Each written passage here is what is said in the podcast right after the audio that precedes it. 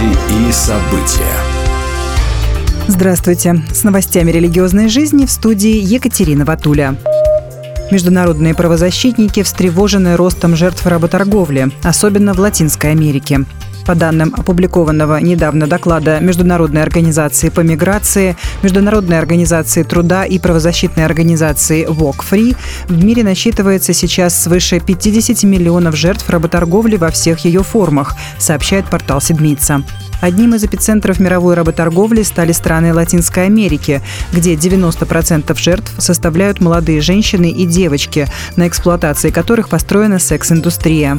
Караваны мигрантов становятся легкими жертвами работорговцев и мошенников, процветающих на нелегальной миграции. Особенно страдают от преступников дети-мигранты.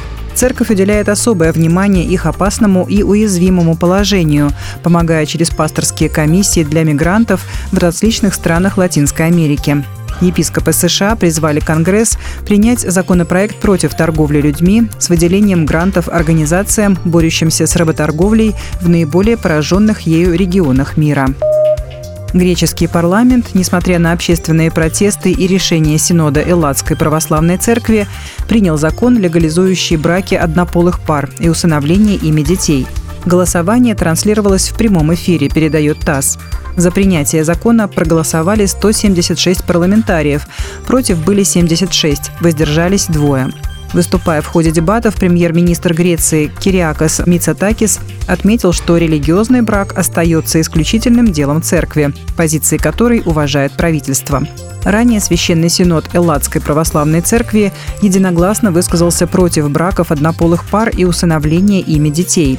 4 февраля послание Синода было зачитано на воскресных службах в церквях Греции. В документе подчеркивается, что церковь не может молчать по этому поводу.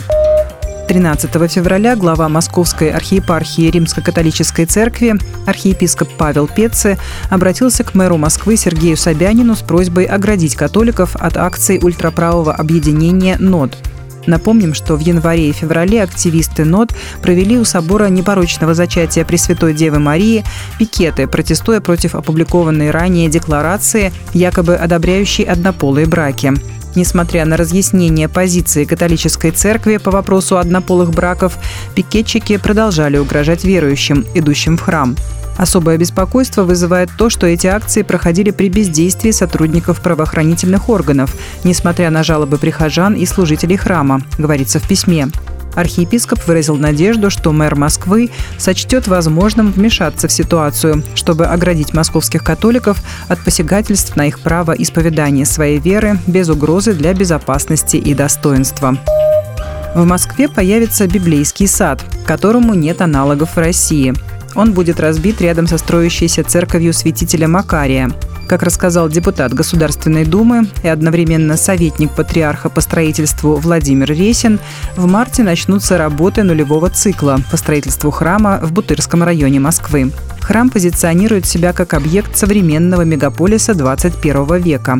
При храме будет действовать лекторий, будут проходить культурно-досуговые мероприятия и откроется воскресная школа. Также здесь появится уникальный библейский сад.